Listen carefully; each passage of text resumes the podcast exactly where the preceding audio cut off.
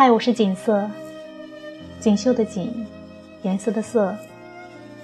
喜欢锦瑟文字的朋友可以关注我的公众号“锦瑟设计”。今天跟大家分享的是《诗经·赵南·鹊巢》：“惟鹊有巢，惟鸠居之。之子于归，百辆亚之。惟鹊有巢，惟鸠方之。”之子于归，百辆降之；惟鹊有巢，惟鸠迎之。之子于归，百辆乘之。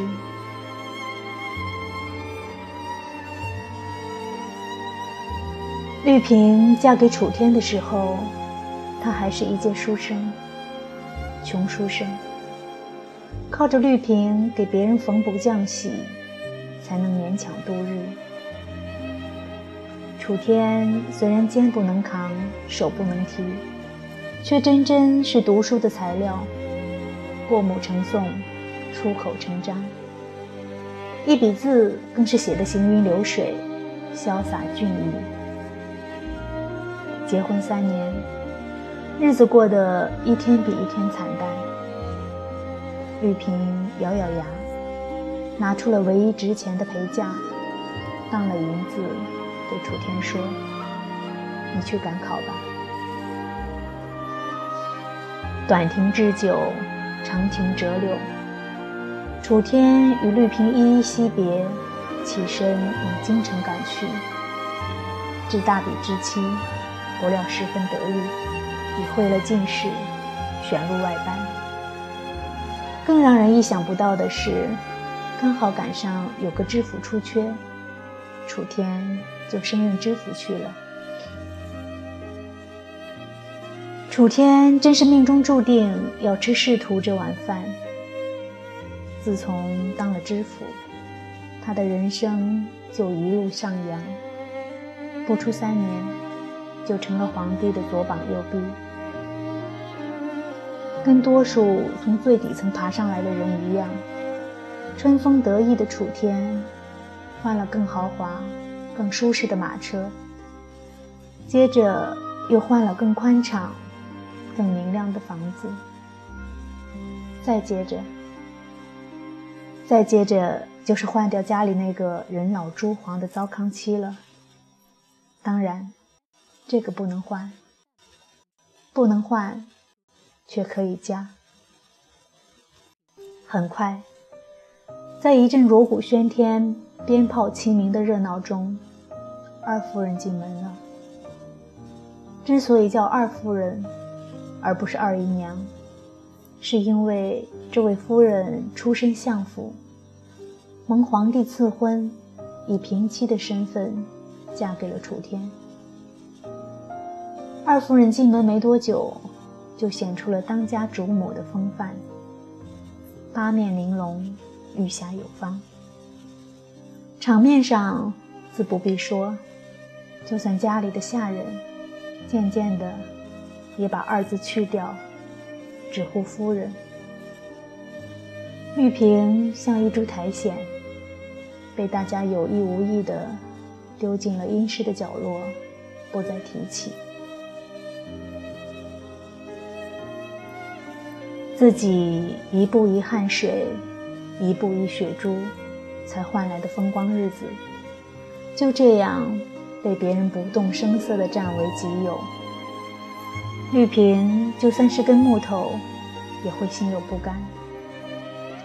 她用乡下妇人特有的隐忍、狡黠、狠绝，默默地等待了五年，终于瞅准了一个机会，在二夫人常吃的补药里。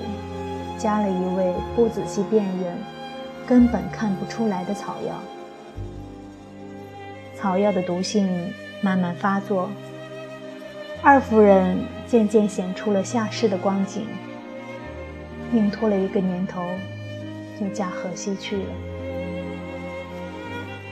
六年的时间，绿萍如浴火的凤凰，完成了涅槃重生。她不再是那个乡下来的小媳妇儿，而是堂堂一品大员的当家夫人。她学会了如何让相公对她言听计从，也学会了如何让下人服服帖帖。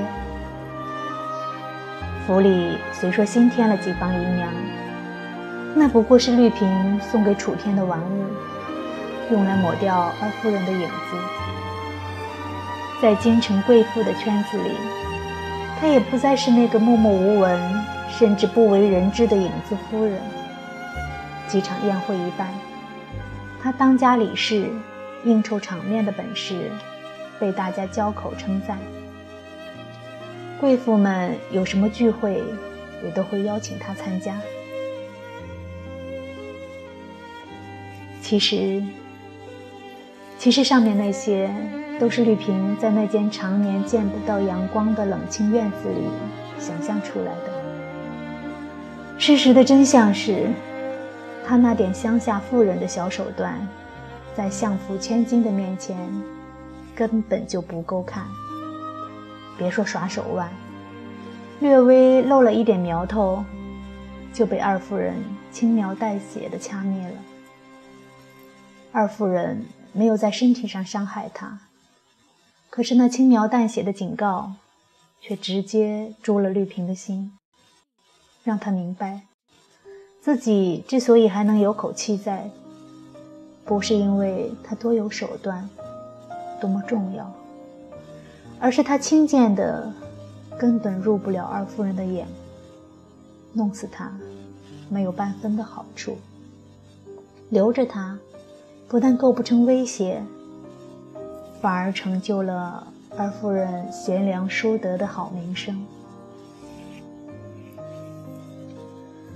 日子如遨游般一天天过去，玉萍只能靠想象自己一品夫人。如何风光，才能从一天的日出熬到日落，又从日落熬到日出？渐渐的，油尽了，灯枯了，绿萍再也熬不动了。她悄无声息地死在了一个静谧的夜里。第二天，丫鬟来送饭的时候。才发现他已经僵硬的尸体。二夫人拉着楚天的手，又是流泪，又是自责，说自己没有照顾好姐姐。楚天想起了绿萍曾经的好，给她办了一个风光的葬礼。在葬礼上，绿萍终于戴上了这辈子都没有戴过的。镶满了宝石的金灿灿的凤钗，穿上了商用丝缎的料子，用金线绣了牡丹的寿衣，像一位真正的一品夫人那样，雍容的、华贵的，埋进了一抔黄土里。